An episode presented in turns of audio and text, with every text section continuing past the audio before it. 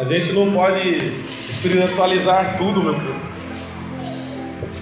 Nós somos seres humanos, nós somos pessoas e precisamos do contato um do outro. É bom quando a igreja faz isso, né? Esse momento de confraternização, esse momento aí, valeu, meu querido, muito obrigado. Né? Como é bom te ver neste lugar. É bom adorar você neste lugar. Amém? Quero que você abra a sua Bíblia aí. Vou direto para a palavra. 18h50. Rapaz.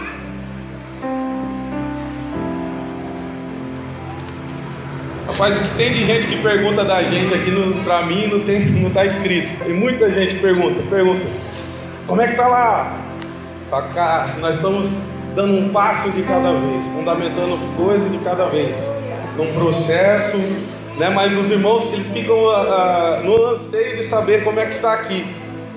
E eu fico, eu, eu falo com muita alegria. Nós estamos dando passos de cada vez, um passo de cada vez, irmão, consolidando algumas coisas, já se preparando para a próxima, né? Entendeu? Tendo a expectativa no coração daquilo que Deus fará aqui em nosso meio, através da minha vida, através da vida de vocês e através da vida de Cristo em nós. Então eu tenho uma convicção, eu tenho uma certeza do, do, do quanto nós vamos longe, o quanto nós vamos estruturar, e isso é para a honra e glória do Senhor, isso não é para louvor meu, não é para louvor de nenhum homem, e que nós vamos ver aqui que o Evangelho ele não cabe louvor ao homem né? Todo louvor, toda glória é para Jesus, é para Ele, por meio dele, é para isso que nós estamos aqui. E vocês devem ter, já têm percebido isso, que o contexto da palavra ela é cristocêntrica. Ela fala de Cristo, da pessoa de Cristo. Nós exaltamos a Cristo e nós queremos e podemos viver a Cristo em nossas vidas. Então, quando as pessoas perguntam para mim, como é que está lá, pastor? Que as pessoas, ai, nós estamos voando. Não, calma, irmão, nós estamos dando um passo de cada vez. Um passo de cada vez. Eu não posso é, comparar aquilo que Deus está fazendo aqui com outros lugares. Deus me ensinou isso. Não comparar o crescimento de outra igreja com aqui. Calma, cada lugar tem, tem o, o, seu modo, o jeito de Deus trabalhar, assim como comigo e com você. Deus trabalha de, de, de diferente maneira, mas por um propósito, para que nós sejamos salvos, lavados, redimidos, santos através de Cristo Jesus. Mas a obra que Ele faz, que Ele vai fazendo, é distinta de um lugar para outro. Eu creio que nós vamos conseguir, e pela fé em Cristo Jesus, nós vamos avançar de etapa em etapa, consolidação através de consolidação. E isso mostra, meu querido, quanto você é importante para esse espaço de consolidação. Eu já tenho dito aqui que tenho muita expectativa, tenho um planejamento, tenho sonhos né, de realizar muita coisa, mas eu sei que depende de pessoas.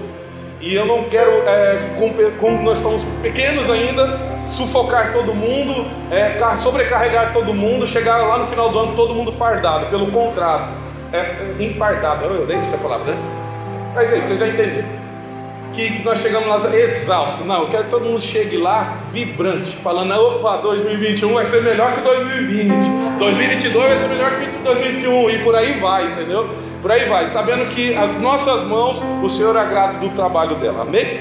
Que bom, meu querido, que você está aqui. Vamos lá, Mateus 19, versículo 16. Continuando o contexto ainda de vida de fé. Hoje o tema é vida de fé em Jesus, em Jesus Cristo. Amém? Vida de fé em Jesus Cristo. Não teria como, não tem como a gente falar de fé sem falar de Jesus Cristo. Mateus 18, eh, Mateus 19, desculpa.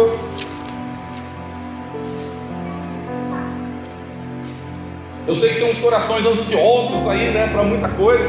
Calma, chegar lá, eu também estou também estou ansioso, a gente sonha também. Não, não pensa que a gente não sonha. A gente sonha e sonha muito, é uma coisa que Deus nos deu. Sonhar, sonho. Sonho. É algo que Deus colocou em minha e na sua vida. Sonhar. Tanto assim, mentalizar algo, como nós falamos, né, um tempo atrás aqui, lá no, dois domingos atrás, sobre. Não, domingo passado, se não me engano, né? Domingo passado, é domingo passado nós falamos sobre o postagem, né? Que Deus coloca algo em nós e isso transforma em uma imagem, uma expressão e a gente avança por causa disso que Deus colocou em nós.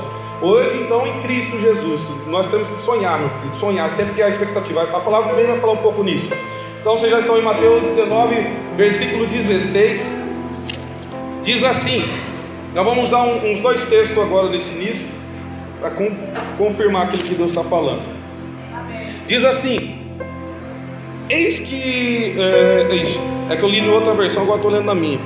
Eis que alguém aproximando-se, disse-lhe: disse Bom mestre, que bem farei para conseguir a vida eterna? Olha a pergunta dele: Que bem ou que bom que eu farei para conseguir a vida eterna? O que, que eu preciso fazer para conquistar a vida eterna? É mais ou menos isso que ele está querendo passar. E ele disse-lhe: Por que me chamas de bom? Jesus respondendo, né? Não há bom senão um só, que é Deus. Se queres, porém, entrar na vida, guarda os mandamentos. Olha o que Deus está falando aqui, Jesus está falando aí, guarda os mandamentos. Versículo 18: E disse-lhes: Quais? E Jesus disse: Não matarás, não cometerás adultério, não furtarás, não dirás falso testemunho, honra teu pai e tua mãe, amarás o teu próximo como a ti mesmo. Diz-lhe o jovem: Tudo isso tenho guardado desde a minha infância, desde a minha mocidade, desculpa. Que me falta ainda? Disse-lhe Jesus: Se queres ser perfeito, vá e vende tudo o que tens e dá aos pobres, e terás um tesouro no céu. E vem e segue-me. E o jovem, ouvindo essa palavra, retirou-se triste, porque, porque possuía muitas propriedades. Disse então Jesus aos discípulos: Em verdade vos digo que é difícil entrar um rico no reino do céu. Amém? Fecha os teus olhos aí. Pai querido, nós te louvamos e te agradecemos por tudo que nós já experimentamos aqui, meu Pai. Mas a nossa expectativa é que o Senhor sempre tem mais. A nossa expectativa é que o Senhor sempre transborda aquilo que o Senhor já transbordou porque tu és, meu Pai amado, muito mais além daquilo que pedimos ou pensamos, meu Pai, conforme o teu poder que atua em nós, opera em nós, meu Pai, nesta noite, através dessa palavra. Fala em nosso coração, meu Pai amado, o teu bom tesouro, a tua boa semente, meu Pai, que o nosso coração seja uma terra fértil, meu Pai, alimentada, adubada, germ...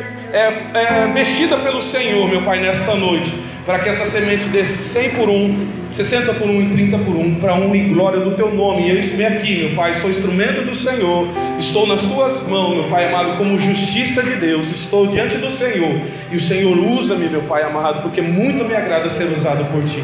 Muito obrigado. Amém, Pai querido. Esse primeiro texto fala do jovem rico. E eu quero que vocês pautem aqui, depois nós vamos ler outro texto também que vai falar a mesma coisa, só para que nós tenhamos paralelo aqui. Ele fala de um, de um rapaz que tinha propriedade. Ele fala de um rapaz que, pelo jeito aqui, desde cedo foi ensinado a, sobre a palavra, a palavra, sobre a lei, sobre a lei. E ele já sabia e ele cumpria determinados rituais, já cumpria toda a lei, pelo que ele está falando aqui. E isso trazia para ele, estou tentando lembrar uma palavra aqui que depois Jactância, se eu não me engano, é essa. É isso, né? Jactância, né, pai? É jactância, né? Eu não estudei essa palavra, mas essa palavra vem agora na minha memória. Se você quiser para um dicionário, você pode procurar, depois vocês gritam aqui para mim. É quando você se prevalece sobre algo que é de Deus. A gente já tem falado muitos aqui que a, a nossa vida, para nós conquistarmos a vida eterna, ou para nós estarmos em Cristo Jesus, não é uma obra nossa, não é um mérito nosso, não é um desempenho nosso que vai favorecer isso. E esse jovem rico, ele está mostrando isso. Ele está, Senhor, como é que eu faço para ganhar a vida eterna? O que eu preciso fazer de bom para ganhar a vida eterna? E Jesus faz algo, faz uma pergunta para ele, ou melhor, responde a ele. Você tem que obedecer às leis, os mandamentos. E aí ele não, Senhor, isso eu já compro desde a minha juventude. Eu já zelo por isso. O que está me faltando então para me ter a vida eterna? E o Senhor fala: vende tudo, entrega aos pobres e me segue. Desde, vende tudo, entrega aos pobres e me segue. O contexto aqui, meu querido, está dizendo que não é algo, a salvação, a vida eterna, não é algo conquistado pelos nossos esforços, não pelo nosso mérito, não pelo nosso desempenho. não por nós acharmos sermos bons. Aqui no momento do louvor, e eu quero falar isso com muita propriedade, de coisas que eu já vivi no momento de louvor. E hoje eu olho para trás, eu me arrependo de coisas que eu pensei na hora, no momento do louvor. O louvor estava tava com som hoje, estava ou não estava? Você sentiu a presença de Deus, sentiu? É, é nítido quando a gente percebe o mover de Deus através do louvor. Nós deixamos fluir, nós deixamos os irmãos cantarem, nós deixamos o Espírito Santo trabalhar. Isso é fato, isso é, é, é, é perceptível para quem ministra. E muitas vezes, quando acontecia isso, eu começava a olhar para mim mesmo. Ah, eu sei porque está acontecendo isso. Porque eu busquei ao Senhor essa semana. Porque eu sou uma pessoa boa. Ah, eu sei manusear, eu sei fazer o momento do louvor, eu sei levar a igreja a adorar. E eu estou falando isso, meu querido, com muita propriedade, com muito arrependimento desses pensamentos. Porque hoje eu vejo que nada do que acontece é um esforço nosso. Nada que acontece aqui dentro da igreja, o mover de Deus, o agir de Deus, é porque a gente qualificou bem para estar aqui se preparou bem para estar aqui. Isso é importante, isso é essencial, isso é necessário, mas não é isso que vai trazer a Shekinah do Senhor, não é isso que vai trazer a Shekinah, quer dizer, a presença do Senhor se movendo. E muitas vezes, meu querido, eu me vangloriava e, e muitas vezes também eu ficava em conflito comigo. Porque eu sabia que eu não poderia ter aqueles pensamentos no altar do Senhor com o mover dele mas é algo da carne, é algo nosso que a gente olha, fala, nossa, eu mereço, Pai, a tua honra aqui mesmo, eu mereço, Senhor, descer e fazer, mostrar para a igreja que eu tenho uma comunhão com o Senhor, eu mereço essa honra do Senhor manifestar no meio do louvor. Isso eu estou falando com toda a propriedade, meu querido, mas com muito arrependimento hoje. E as coisas, o que Deus tem me orientado, todo dia de manhã, orar, ou todo momento que eu me exaltar, acima da obra de Cristo, é falar: Eu sou a justiça de Deus. Porque justiça própria, meu querido, não conquista o céu. Justiça própria não ganha a vida eterna. Justiça própria não ganha salvação. Justiça própria não é, revela o amor de Deus para nossas vidas. E eu tenho aprendido a orar dessa maneira tanto de manhã quanto no meio da tarde, no meio aqui no meio dos louvores. Hoje mesmo eu já comecei a orar aqui, Senhor, eu sou a justiça de Deus. Por que, que é a justiça de Deus? É Cristo, meu querido. Na sua santidade, tomou o meu e o seu pecado para fazer de nós a justiça de Deus, nos tornar santos. Ele que não tinha pecado se fez pecado para que eu e você pudéssemos ser santos e viver a vida dele. Eu sou o que sou porque Cristo fez. Eu sou santificado, justificado, amado, não pelas minhas obras, mas pela obra que Cristo fez. Eu sou amado pelo que Cristo fez. Eu vou ter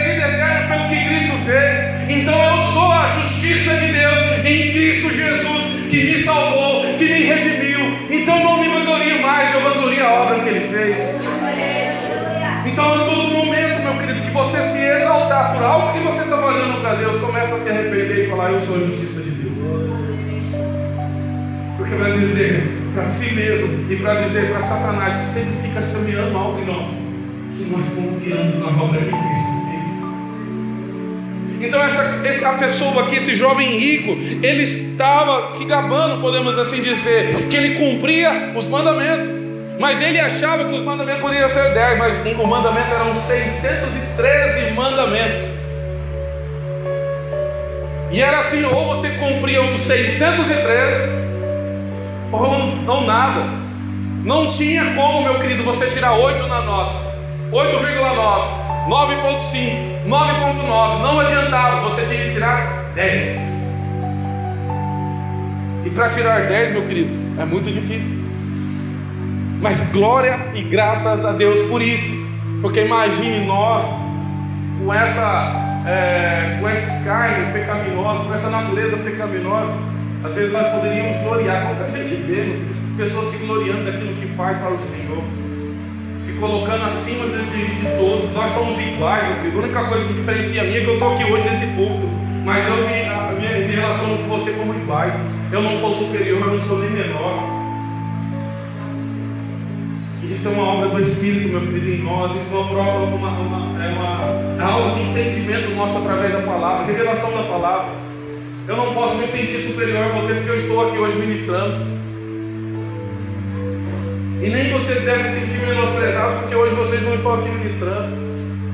Porque nós somos amados da mesma maneira, nós somos santificados da mesma maneira, nós somos justificados da mesma maneira por causa de Cristo. Senhor, Ele está dizendo: Eu compro tudo. O que me falta então para ter a vida eterna? E o Senhor pega em algo que estava no coração dele. A sua riqueza, vende a sua riqueza, porque você está se apegando a ela.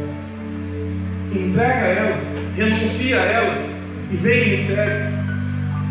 O que está faltando para você se renunciar? O que está faltando você renunciar na tua vida para você seguir a Jesus?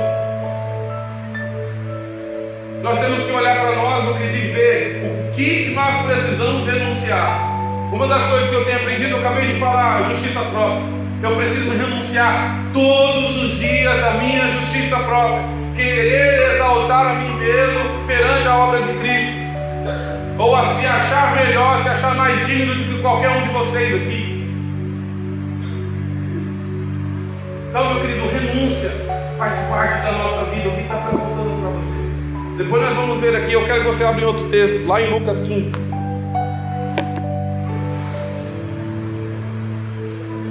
Lucas 15, 15. Passagem muito, mais, muito conhecida de todos.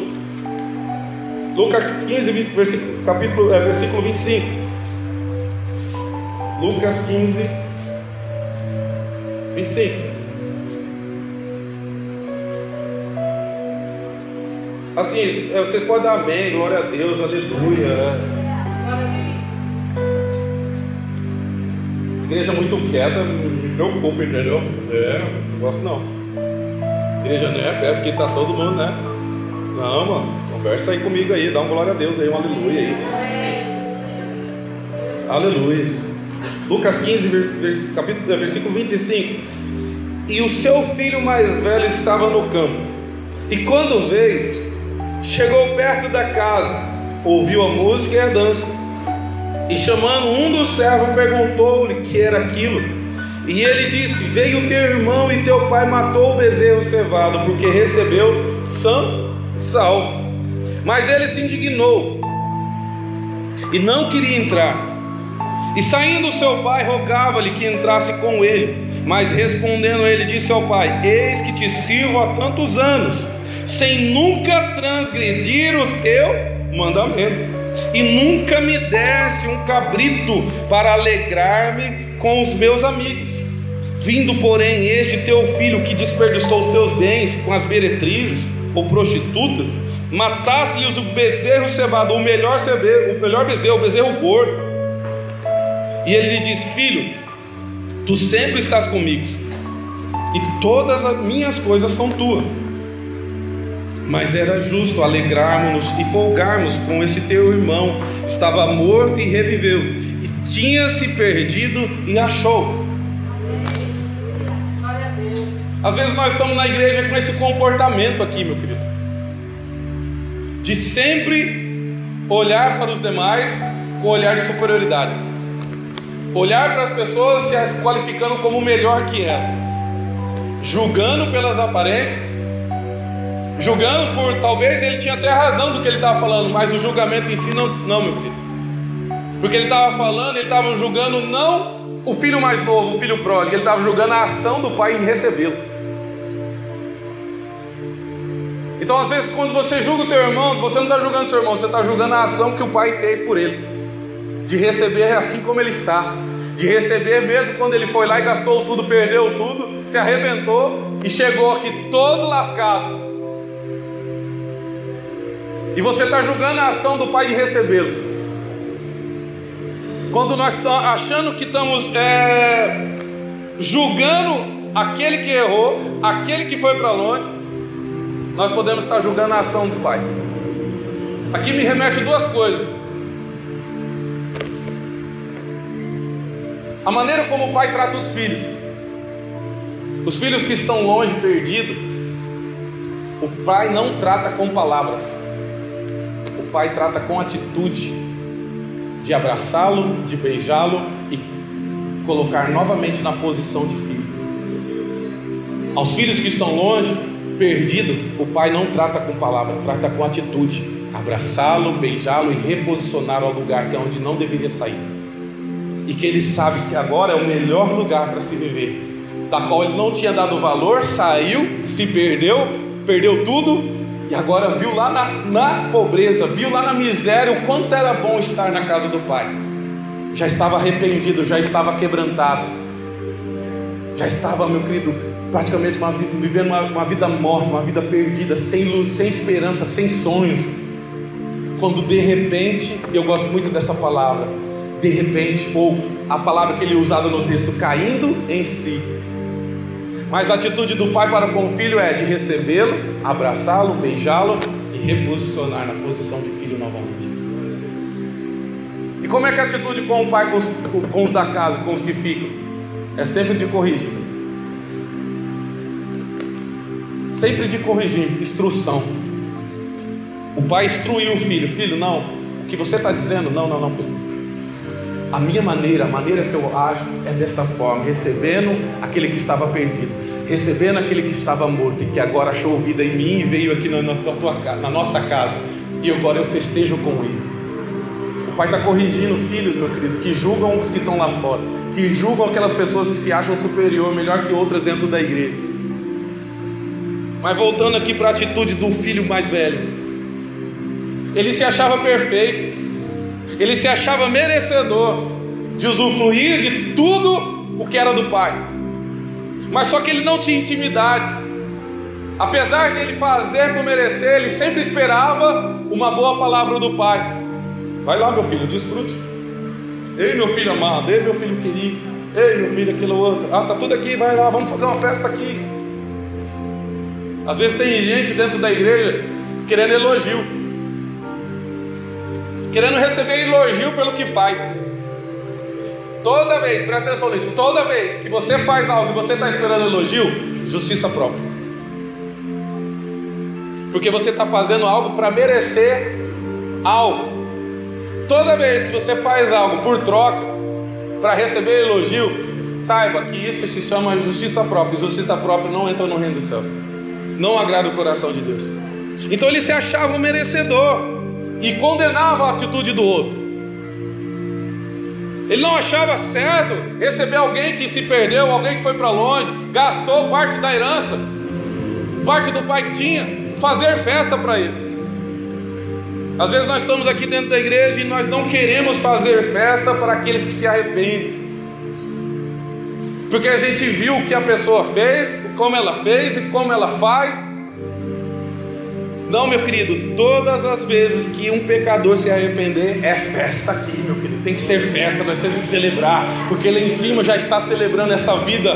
Como diz aqui no final do versículo, ele estava morto, mas reviveu, tinha se perdido, mas se achou. E nós festejamos essas pessoas, nós celebramos essa nova vida, nós celebramos, meu querido, essa pessoa que foi achada, nós celebramos essa pessoa que se arrependeu dessa sua vida, longe e afastada do casa do Pai, e nós queremos abraçá-lo, nós queremos festejar e nós queremos andar juntos, usufruir e desfrutar do bens do Pai, meu querido. Então nós nunca podemos achar ou fazer algo querendo merecer algo em troca. Querendo merecer algo em troca. Eu separei um texto aqui que fala um pouquinho a respeito disso. Deixa eu ver se eu. Abre aí em Romanos 4, versículo 4.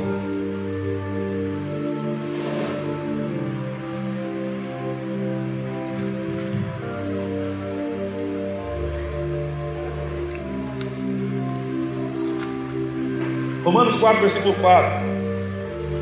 Diz assim: Ora, o salário do homem que trabalha não é considerado como favor, mas como dívida. Todavia, aquele que não trabalha, mas confia em Deus, que justifica o ímpio, sua fé é acreditado como justiça. Ele está dizendo é isso: o cara trabalhou, não é mais favor. Tem que pagar, porque é uma dívida. Ele trabalhou, ele se empenhou por aquilo, ele teve o desempenho, ele teve o seu mérito. Ele veio aqui e trabalhou. Mas está dizendo aqui a palavra: todavia, aquele está querendo mostrar, é muito superior, é muito melhor. Aquele que não trabalha, mas confia em Deus, que o justifica o ímpio, e, aí, e a sua fé é acreditada como justiça, a justiça de Deus. Então tudo que você colocar, que Deus colocar nas tuas mãos, meu querido, não fica esperando as pessoas te elogiarem. Eu estou aqui hoje, eu não, eu não, eu não posso estar aqui baseado em elogio. Faz parte, as pessoas vinham, ah, que legal, bacana, poxa, que bom, aquele hino me tocou. Faz parte, mas o teu coração e o teu entendimento não pode estar fundamentada nisso. Não pode. Então, tudo que você fizer, em Colossenses 3, se eu não me engano, 3, 25 ou 23, uma coisa ali, tudo que você fizer, faça para o Senhor. Porque Ele sabe retribuir, meu querido, o teu favor para as nossas vidas, sabe retribuir o teu melhor para as nossas vidas. Tudo que você fizer ao homem, faça para o Senhor, ou seja, dentro da casa do Senhor, ou seja, lá no teu emprego, ou seja, lá dentro da tua família, dentro da tua casa. Tudo que faça, faça para o Senhor. Como para agradar? Como não? Para agradar ao Senhor. Eu estou fugindo um pouco do texto aqui, mas. Mas você está olhando que pessoas que se acham superior não estão tá recebendo aqui. Talvez é isso que está faltando para a tua vida, meu querido para você começar a receber as coisas do Senhor, as coisas que já estão preparadas, tirar a justiça própria do teu coração, tirar que você é superior, que você é melhor, tudo aquilo que você faz, você desempenha melhor que o outro, e por isso te leva a, ser, a, a se achar superior. A excelência, meu querido, faz parte do trabalho nosso, mas a excelência não pode ser o fundamento, não pode ser a, a maneira de agir de querer esperar algum mérito nisso. Tudo que você faz, faz com excelência, mas para o Senhor. Não estou menosprezando a excelência, não quero que vocês entendam isso. Não estou menosprezando a excelência.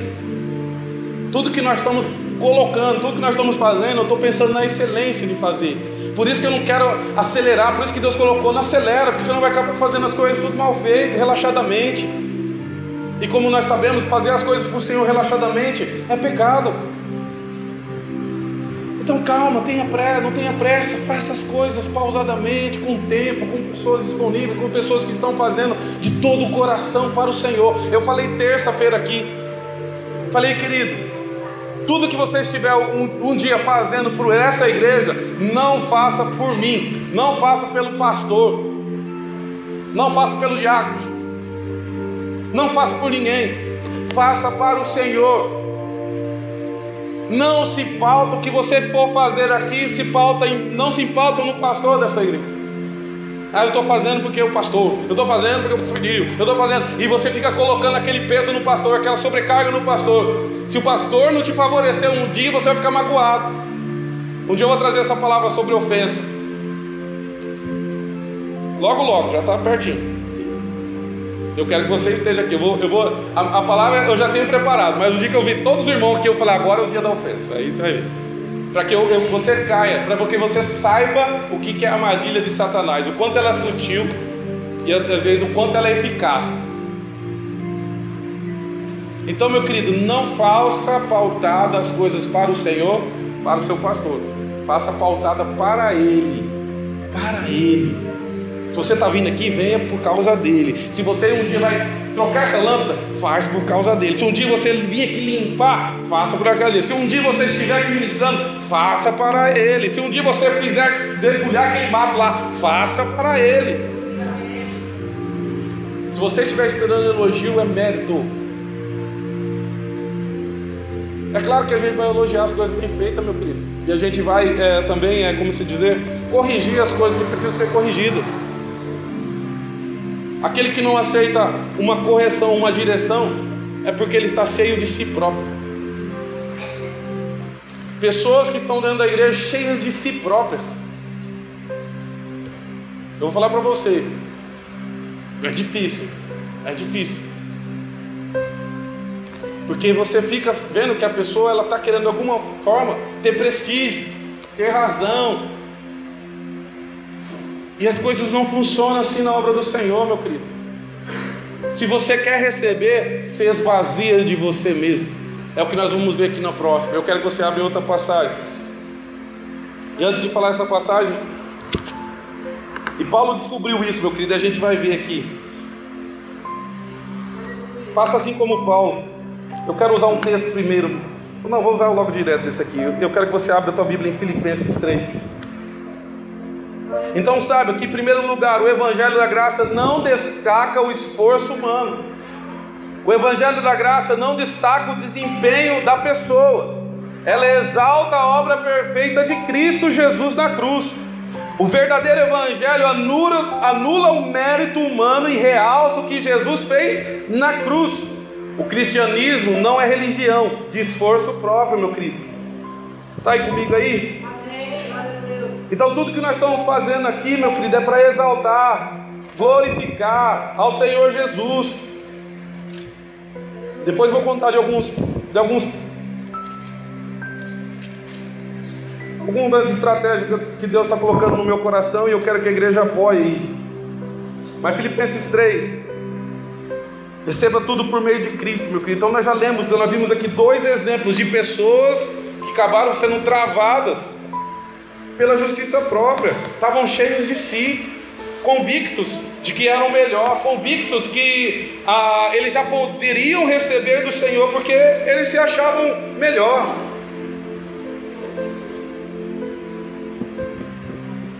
Eu vou dar, eu vou ler, nós vamos ler esse texto aqui, mas eu quero que você, depois que você sair daqui, hoje à noite, amanhã, leia esse texto, Filipenses 3, em todas as versões, lê ele inteiro, meu querido. Eu fui muito edificado hoje lendo esse texto. E você vai ver o quanto que ele é precioso aqui, dentro desse contexto. O evangelho, ele anula a obra do homem.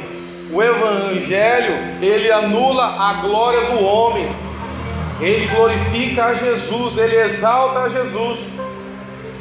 Você está aqui comigo? Então fica comigo aqui, meu querido. Filipenses 3. Eu falei 7? Se eu falei 7, porque não é 7. Versículo 4.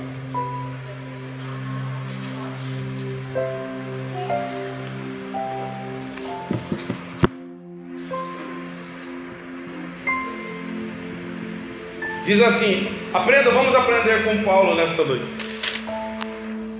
Ainda que também podia confiar na carne, se algum outra, se algum outro, eu vou ler na outra versão aqui que eu já separei, só um instantinho, que essa outra versão aqui, ela vai dar um, pelo menos para mim, ela dá um outro significado, um outro entendimento. Só segura aí.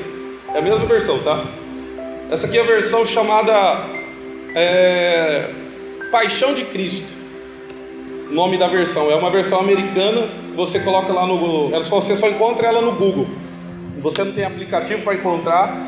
Ela é em inglês, então quando você baixa ela lá, coloca lá Google, a paixão de Cristo. Você coloca, quando você abrir ela, o Google já automaticamente vai é, não é associar, como fala? Traduzir para o português. Chama Paixão de Cristo. É a tradução da Paixão de Cristo, o nome dessa versão. E olha o que ela fala: é verdade que certa vez confiei em tudo que me tornei. É Paulo dizendo, e ele vai dizer o que ele era. E eu quero que você se apegue nisso. Eu tinha um motivo para me gabar, impressionar as pessoas com as minhas realizações, mais do que outros, porque minha linhagem era impecável. Ele estava dizendo que ele já nasceu num lugar que tinha vantagem num lugar onde ele aprendeu, num lugar onde as pessoas eram levadas à excelência de cumprir os mandamentos. E ele começa a falar: ó, nasci em hebraico, verdadeiro herança de Israel, como um filho de um judeu da tribo de Benjamim. Fui circuncidado oito dias após o meu nascimento e fui criado na rigorosa tradição do judaísmo ortodoxo, vivendo uma vida separada e devota com o fariseu e a respeito da justiça da Torá, ninguém me superou. Olha o que ele está dizendo. eu estava sem igual, não tinha pessoa igual. Além disso, como um defensor inflamado da verdade, persegui os crentes messiânicos com zelo e religiosidade. Esta era a vida de Paulo.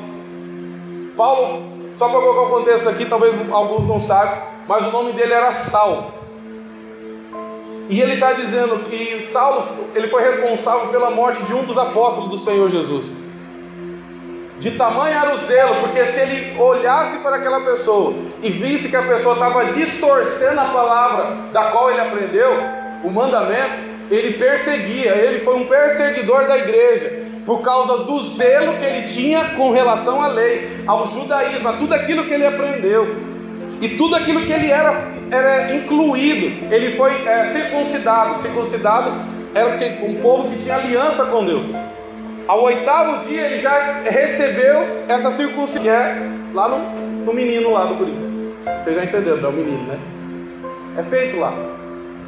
Então ele está dizendo: ó, a minha linhagem, aquilo que eu aprendi, o zelo que eu fiz, o meu, o meu comprometimento, a minha excelência de fazer, eu me achava superior, eu me achava melhor que os outros e digno de perseguir os crentes, digno de perceber os da igreja, aqueles que acreditavam em Jesus, que distorciam toda a lei, porque a lei era meritocrata.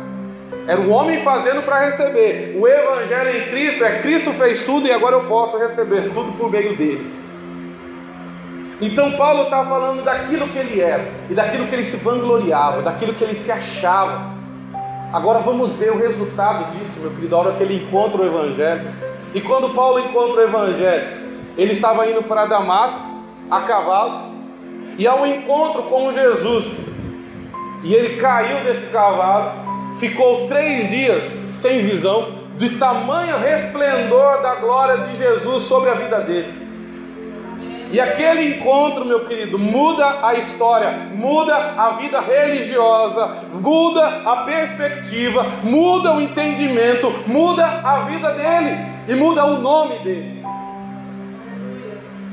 Talvez nós não temos mudança porque está faltando um encontro genuíno com Jesus para nós sabermos o que nós somos nele, o que nós podemos nele e como nós devemos viver nele, meu querido.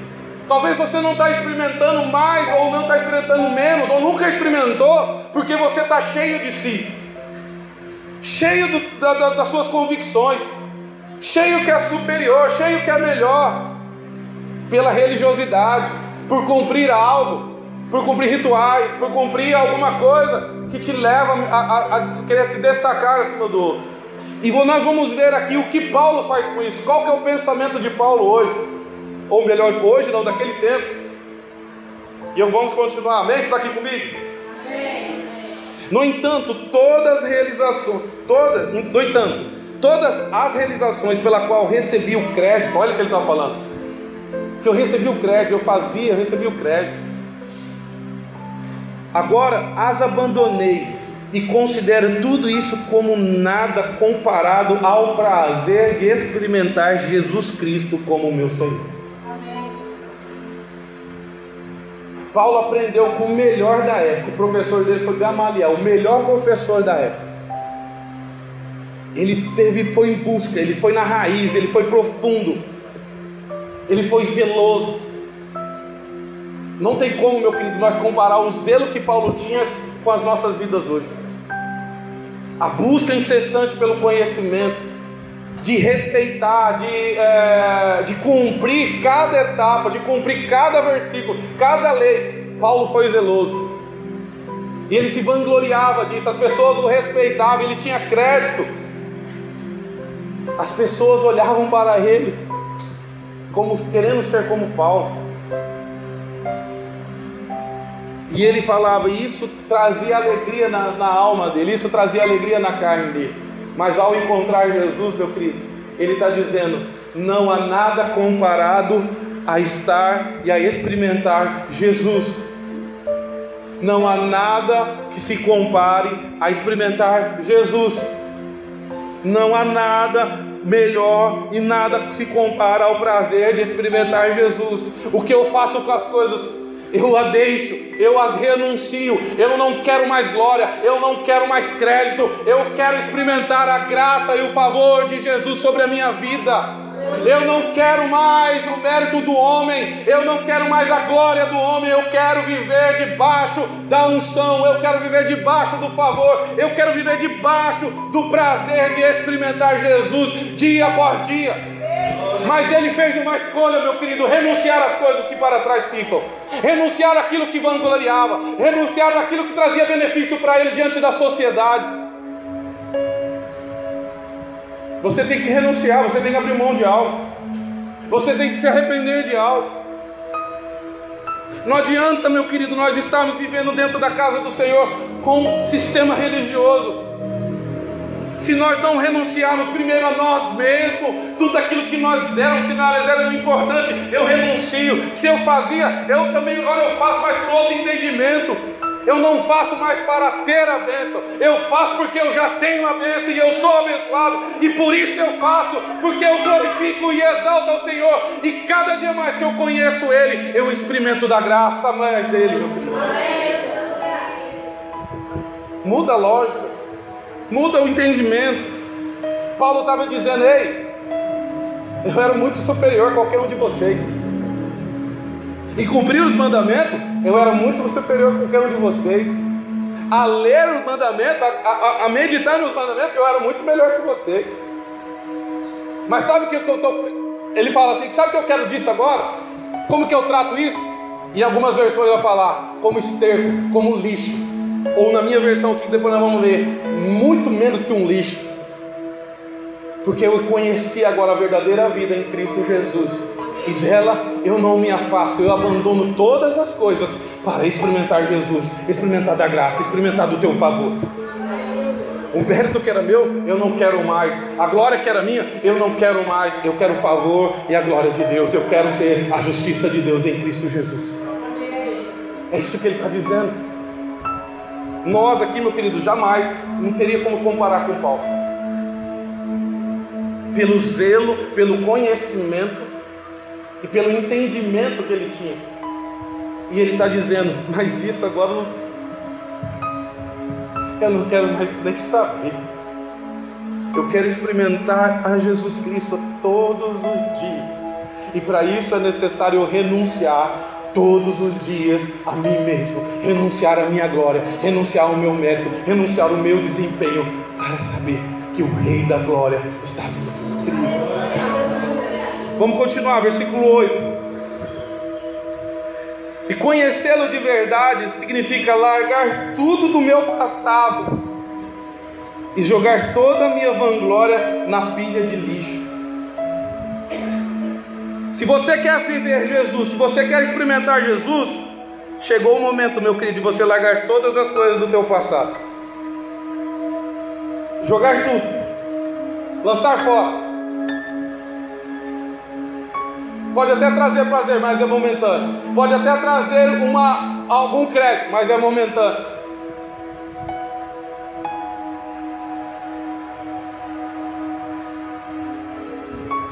Mas chegou a hora, meu querido, se você quer conhecer verdadeiramente, experimentar verdadeiramente o que é Cristo, chegou a hora de você largar tudo. Vou para trás. Principalmente a justiça própria para nós aqui da igreja. Nós se achamos superior a qualquer outro. Nós se achamos melhor que os outros. Está aqui comigo ou é de mim? Continuando, é tudo como pilha de esterco para mim agora, para que eu possa ser enriquecido na realidade de conhecer Jesus e abraçá-lo como o Senhor da sua glória. Só uma forma de nós enriquecermos, meu querido, é conhecer Jesus mais e mais. Não é rico de propriedade ou de valor ou de coisa. É ser rico, saber que tem gente que tem alegria, tem paz, tem prazer, seja na guerra, seja no pouco, seja no muito, eu tenho prazer de estar em Cristo, rico, maduro, sabendo que tem alguém que intercede por mim, sabendo que tem alguém que já fez algo por mim que me torna abençoador, que me torna mais que vitorioso, mais que vencedor, que é a paz de Deus em mim. que eu não preciso mais me esforçar, que é tudo meio dele, é só eu acreditar, é só eu acreditar, é só eu ter fé dele, é só ter certeza e convicção de que aquilo que ele fez me enriquece, me favorece diante do Senhor Jesus. É ter essas convicções, meu querido. Hoje à tarde eu estava conversando com o pastor Marcos. Nós estávamos compartilhando, ele estava compartilhando o conhecimento dele. E eu estava compartilhando o meu pequeno conhecimento perto dele. Mas da alegria de conhecer a Jesus a cada dia em cada coisa. Eu vou trazer uma palavra aqui do próximo, na próxima ceia, falando sobre o casamento. Você vai ver como que era o casamento do judeu você vai ver a nossa vida dentro desse casamento, a nossa vida em Cristo. Você vai ver como que é fantástico. E hoje de manhã eu estava lá lendo em casa lá, eu li umas quatro vezes o texto, é enorme o texto. Mas ele estava fazendo um paralelo de como é o casamento judeu e como será, como é melhor, como será a nossa vida e a nossa redenção, a nossa salvação por meio de Cristo Jesus, que é o nosso noivo, nós somos a noiva eleita dele. Eu vou trazer isso, meu querido. Não perca a próxima cena, já estou dizendo aqui para você. Não perca, você vai ver o quanto é maravilhoso você se olhar assim e falar, não acredito, eu não acredito. Deus trabalha muito assim com a, com a cultura judaica. A cultura judaica é muito rica. Você pode ver que eles têm um zelo para cumprir um monte de rituais, um monte de cultura. E Deus usou aquela cultura para expressar tudo o que Ele está fazendo por mim e por você. Tudo que Ele já fez está expressado lá.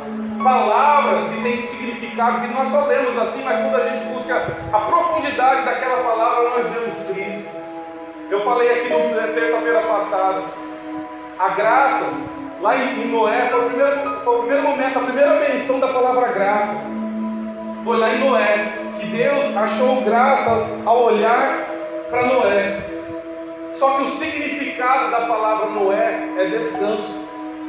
A graça, meu querido, ela favorece a nossa vida quando nós descansamos em Deus e descansamos na obra que Jesus fez. Você só entra na graça quando você entra no descanso de algo que alguém já fez por você e você não precisa mais fazer. Aí você descansa. a mesma coisa de eu vir aqui um dia falar, eu vou limpar essa igreja. Vou limpar a igreja. Hoje tem uma, uma irmã que está fazendo essa parte para nós. Eu falei, limpar tudo, limpar tudo, deixar tudo nos trinca aqui. E ela chega ela fala, ué, o que, foi? Falei, já está limpo, irmão.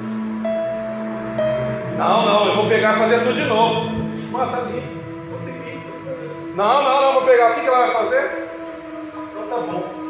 Agora eu vou descansar. Porque alguém já fez algo que eu vou ver. A graça é isso, É descansar numa obra que já foi feita. Porque eu tenho fé, eu tenho convicção que ela não precisa mais ser refeita. Aquilo que já foi feito foi perfeito e suficiente para que eu possa ser chamado de filho de Deus. Não, você não pegou essa aí. A graça é isso, quando eu descanso na obra que Jesus já fez, sabendo que, que aquilo que ele já fez, eu não preciso fazer de novo. Que aquilo que ele fez foi perfeito e foi suficiente para me trazer a salvação, para me perdoar todos os meus pecados e para eu ser chamado filho de Deus, para ter o favor de Deus na minha vida, ter a graça sobre a minha vida, para fazer o mais vencedor, para saber que tudo, as todas as coisas cooperam para o meu bem, porque eu tenho um Deus que trabalha por aqueles que nele confiam. É isso, meu filho, da graça de Deus. E é isso que eu estou tentando mostrar aqui para vocês: você descansar de algo que já foi feito. Porque quando você quer fazer, você está dizendo que aquilo que Jesus fez E a nossa vida, meu querido, é fundamentada em Cristo Jesus. A nossa vida é fundamentada na obra perfeita que Ele fez. E eu não preciso mais fazer nada, porque a lei do Antigo Testamento, da qual Paulo era zeloso, mostrava que ele tinha que fazer para ser abençoado. Mas a graça de Deus é: Jesus já fez, e por isso eu já sou abençoado, crendo nele, tendo fé nele, que essa obra é perfeita e suficiente, meu querido. Amém. Que a palavra que eu queria dizer para você hoje, meu querido?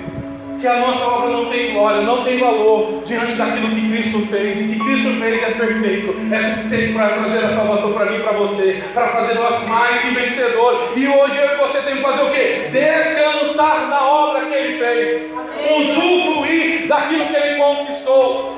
Glória a Deus. Está comigo ou não? Amém. Eu vou usar um exemplo, eu usei esse exemplo lá na Batista da Paz. Tomar um pouquinho de água aqui. O cara grita e fica gritando, sei pra quê, né? Mas como eu já falei, esse é o meu jeito, esse é o jeito da madeira, né? Como que, né? Esse é o jeito da madeira. Então, presta atenção nesse exemplo. Vamos usar meu pai que está aqui. Vamos supor, pai, eu quero ser médico. Meu pai e minha mãe são autônomos. Pai, eu quero ser médico. É, meu filho? É. Então tá bom. Vamos lá ver quanto está a faculdade. Bom. 15 mil, 12 mil, tá lá. Tá bom, meu filho. Eu vou fazer todo o esforço para que você possa ser médico. Então vai lá, comece a fazer a faculdade. E eu vou lá, começo a fazer a faculdade, meu pai e minha mãe, com todo esforço, começam a pagar a mensalidade, uma atrás da outra. Mês após mês, meu pai compra. Medicina é 5 anos, é 5 anos, né? E nesse tempo eu não, trabalho, é só eles que fazem. Então, ele, além de pagar a faculdade, ele tem que me sustentar na minha casa, sustentar o material, sustentar tudo. E meus pais são autônomos, não tem condições, mas eles vão se esforçar para poder fazer isso. Porque eles querem ver o melhor para o filho. E eu vou lá com um clube, medicina, formado, aí meus pais olham, eu chego, pai, agora eu preciso fazer um mestrado, um doutorado. Só que esse mestrado e doutorado, pai, não é aqui, é lá nos Estados Unidos. Meu filho, tem como filho. Vocês sabem que a lei americana, para você ir para lá, você tem que pagar já um seguro de vida. Você quer ir para lá? Eu estou planejando para ir mês que vem, então já estou planejando um plano de vida. Amém. Você viu como vocês não estão ligados em mim? Você tem que pegar essa. Aí então, pai, então beleza. Quantos quer lá? 25 mil, pai. Só o plano de saúde, mais 50 mil, pai, do, de toda a especialização lá. Beleza, meu filho, a gente vai fazer isso para você. E eu vou lá, faço tudo, a especialização, o mestrado, o doutorado. E aí eu volto. Pai, agora eu quero trabalhar. Então tá bom, meu filho. Eu vou te dar melhor consultório com os melhores aparelhos. E você vai ser. Aí meu pai vai e monta todo um consultório com os melhores equipamentos. Pergunta para mim, melhor, pergunta para vocês. Meu pai quer que eu faça o quê? Hã? Fala aí, igreja. Tá fácil essa. Hã? O que ele quer que eu seja? Médico. A felicidade dele é o quê? Que eu seja? Aí ele monta tudinho, aí eu vou lá, seis meses. Pai, você acredita que não é isso que eu quero? Eu largo tudo. Eu largo tudo. E eu estou querendo dizer para você. O maior sacrifício foi feito lá eu e você vivesse uma vida da qual a gente não era digno, mas pelo amor dele, ele nos torna digno. Ele está falando, o maior sacrifício que eu estou fazendo por você. O que eu mais quero que você viva agora, viva a minha vida, porque eu morri pela tua. É que um pai exageraria, ele fez tudo, trabalhou por tudo, se empenhou, se sacrificou. Ele olharia, agora filho, eu quero que você seja o melhor médico, porque eu fiz o maior sacrifício para que você se tornasse o melhor médico na tua área. Viva, vá em frente, você tem toda a capacidade, você tem todos os recursos necessários para ser um excelente médico. É isso que Deus está falando para você. Ei, filhos, vocês têm toda a capacidade de ser os melhores, de ser os maiores, de ser os mais capacitados para fazer aquilo que eu ensinei. Porque o maior sacrifício eu já fiz por você, entregando meu filho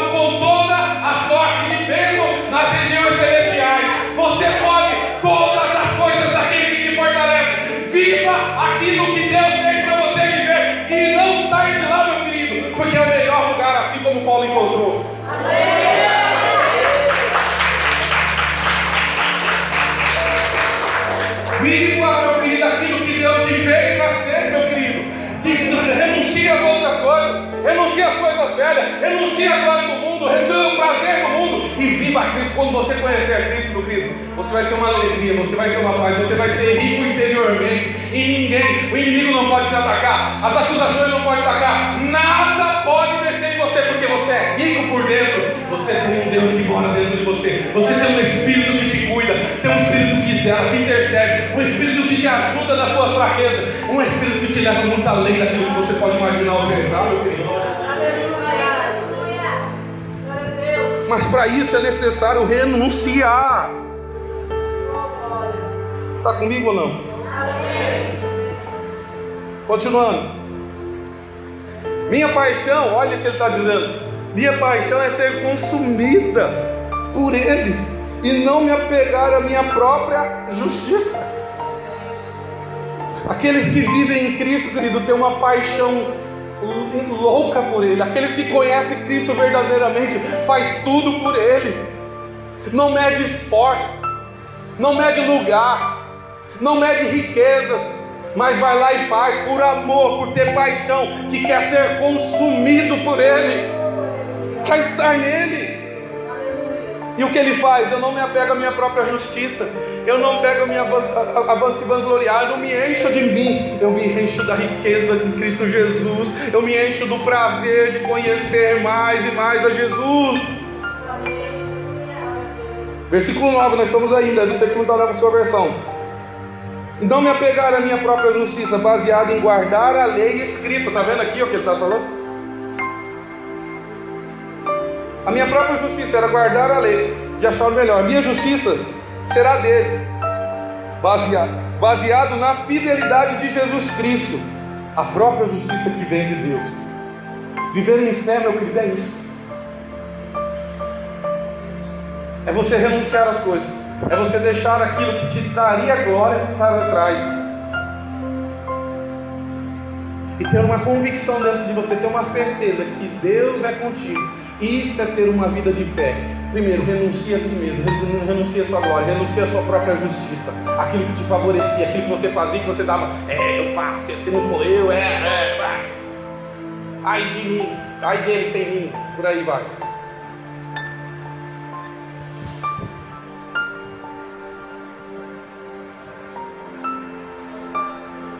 Você tem que ter paixão, meu querido. E você só encontra paixão quando verdadeiramente você experimentar Jesus.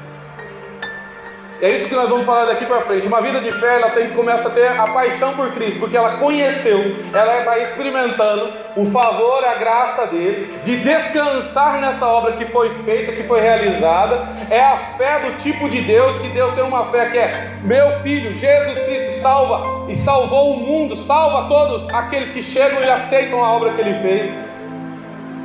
E depois disso, começam a experimentar, renunciando todas as coisas, começa a ter uma paixão de falar do amor de Cristo, de falar dele tanto todo. A segunda, anseia continuamente em conhecer melhor as maravilhas de Jesus e experimentar o poder transbordante da sua ressurreição trabalhando em mim. É você ter anseio, ansiar por alguma coisa, criar expectativa. O que nós vemos dentro da igreja, e é isso também que eu quero pontuar aqui. Pessoas que são salvas, batizam, ela experimenta algo de Deus e ela para por ali. Como se Deus não tivesse mais nada além para oferecer, nada além para dar, nada além para que possa se aprofundar e sentir e ver o verdadeiro Cristo que Ele é, o verdadeiro poder dele. Pessoas que param, estagnam. Isso também não agrada ao Senhor, meu querido. Porque você fica sem anseio, sem expectativa de experimentar algo mais dele. Ei, a nossa vida cristã é experimentar dia após dia da graça, do favor de Deus. É saber que Ele tem coisas novas todos os dias. Uma vida de fé voltada nisso que Ele me supre todos os dias, em todas as situações, Deus me supre, que Ele faz eu andar por face verdejante, Ele me faz ir além daquilo que eu poderia imaginar ou pensar, é criar expectativa de algo maior, de algo melhor que Deus tem para mim e para você, meu querido. É ansiar por coisas melhores. Assim como um pai que presenteia o filho ano após ano, nós temos esse pai que é o galardoador, meu querido, recompensador, todos os dias, todos os anos, até a nossa fim de vida, meu querido, até ele voltar. Amém. Está aqui comigo, meu querido? Amém. Pai de um. É você criar isso, não para estagnar, tá bom, aceitei. É o crente 3S, né? Salvos, satisfeitos e sentados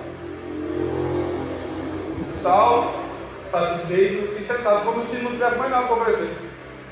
Não tivesse mais nada a experimentar, mais nada a conhecer, mais nada para realizar. E, e, e, o que mais me, me, chamou a atenção nesse texto foi isso também. Paulo, meu querido, igualzinho nós estamos falando, é um dos maiores apóstolos bíblicos, maior referência bíblica a maioria dos livros do Novo Testamento foi Paulo que fez. A revelação que ele trouxe da graça, do favor em Cristo Jesus foi através de Paulo. Sabe que isso aguçou mais ele conhecer mais e experimentar mais o Senhor. Ele não parou ali, né? Receber a revelação do Senhor Jesus Cristo. Tá bom aqui, tá bom. O anseio e o desejo de Paulo era que fosse algo progressivo, continuamente, sempre presente, algo melhor. Porque você não tem mais fogo. Porque você não tem mais fome. Porque você não tem mais sede de Deus. O que está te faltando, meu querido? Deus tem algo a mais para a igreja dele. Deus tem algo a mais para os filhos dele. Deus tem algo a mais para os amados dele. E parou aqui o amém.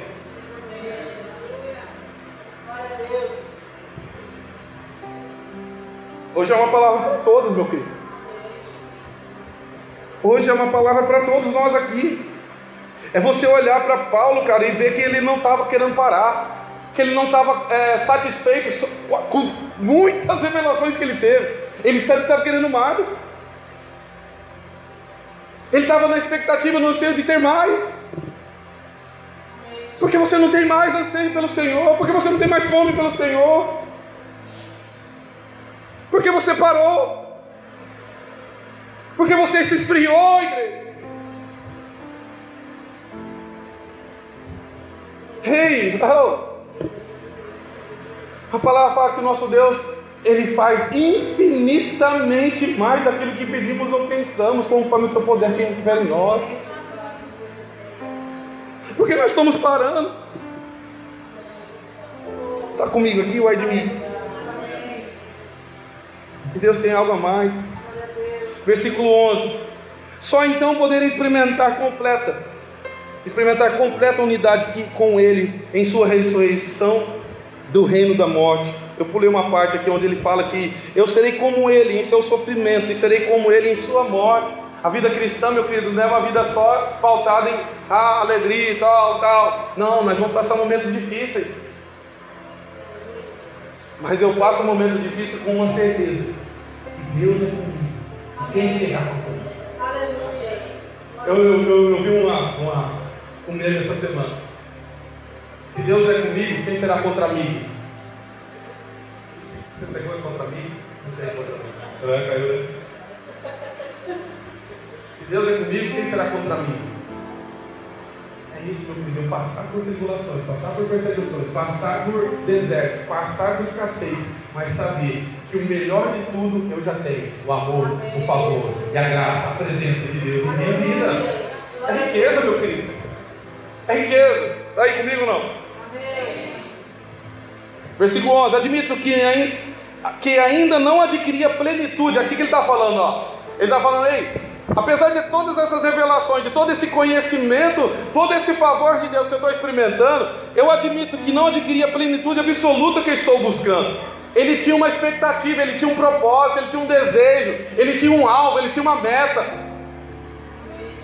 Mas corro com paixão a abundância dele, a fim de alcançar o propósito que Jesus Cristo me chamou para cumprir.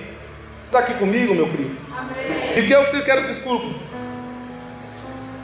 O propósito que Jesus Cristo me chamou para cumprir e quer que eu descubra. Não dependo da, da, minha força para fazer isso, no entanto, tenho um foco convincente. Esqueço todo o passado ao fixar meu coração no futuro. Corro direto para o, o convite divino de alcançar a meta celestial e ganhar o prêmio da vitória através da unção Jesus Cristo. Portanto, que todos os que estão plenamente maduros tenham essa mesma paixão. E se alguém ainda não estiver dominado por esses desejos, Deus lhe revelará. revelará. Paulo tinha um alvo, Paulo tinha um foco, Paulo tinha um propósito, Paulo tinha um anseio, Paulo tinha um desejo, Paulo tinha uma fome. Ele não se parava, ele não parava no nível que ele estava, ele sempre tinha algo mais. Ele está na hora de você olhar lá na frente, meu. Está na hora de você olhar para frente, ver que Deus tem preparado para você. Está na hora de você sonhar com aquilo que Deus tem para realizar na tua vida. E através da tua vida é parar de mesmice, é viver além daquilo que nós estamos podemos ver, mas ver pelos olhos da fé que Cristo vai fazer e realizar por mim e por você.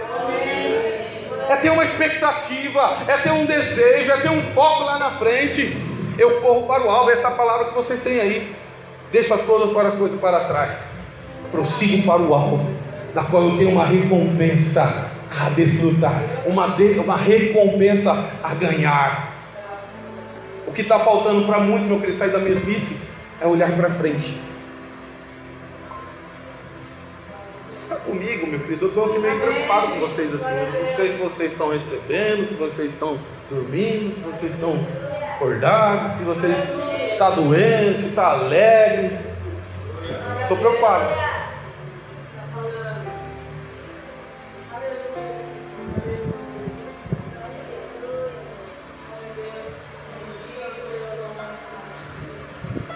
Você tem que ter criar expectativa, meu querido.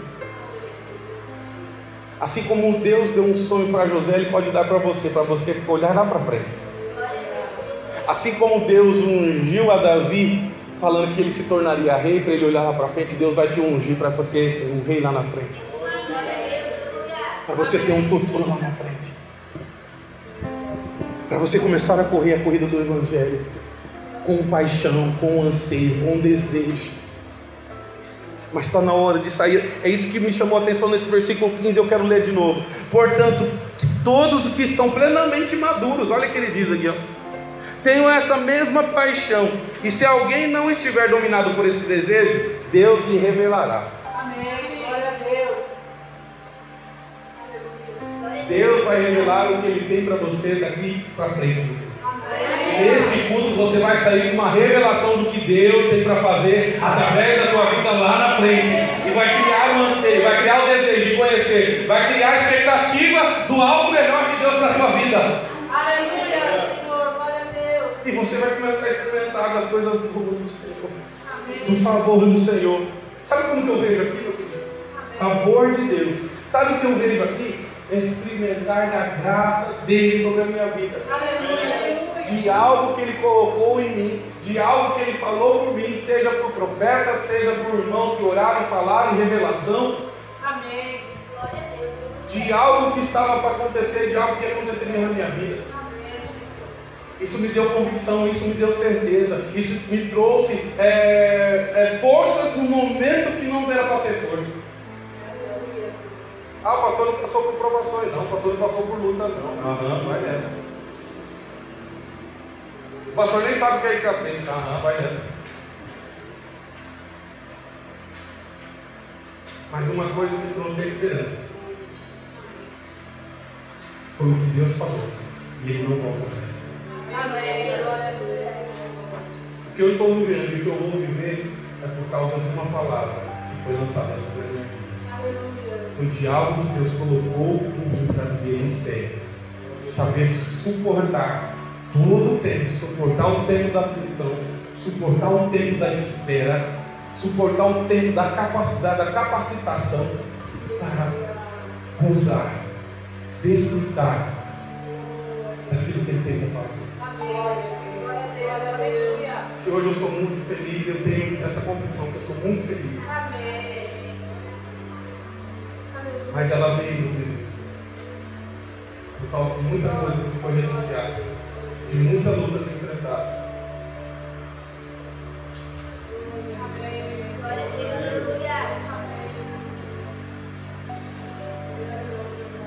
Você vai ser tentador com uma visão. Você vai sair nessa noite. Eu profetizo sobre a vida de você. Você não sair com, uma, com essa visão nessa noite. Você consegue com uma unção nessa noite. E frente. Para viver em fé. Uma vida de fé pautada em Jesus. Uma vida de fé não se pauta nas suas obras. Não se pauta na glória do homem. Não se pauta na justiça própria do homem. Pelo contrário, deixa tudo. Lança fora como esterco. Como algo que não vale mais porque agora eu tenho prazer em ter o favor de você. Está comigo aí? Ei, meu querido, é o Deus querendo falar algo com você nessa noite. Como é que está o teu coração nessa noite?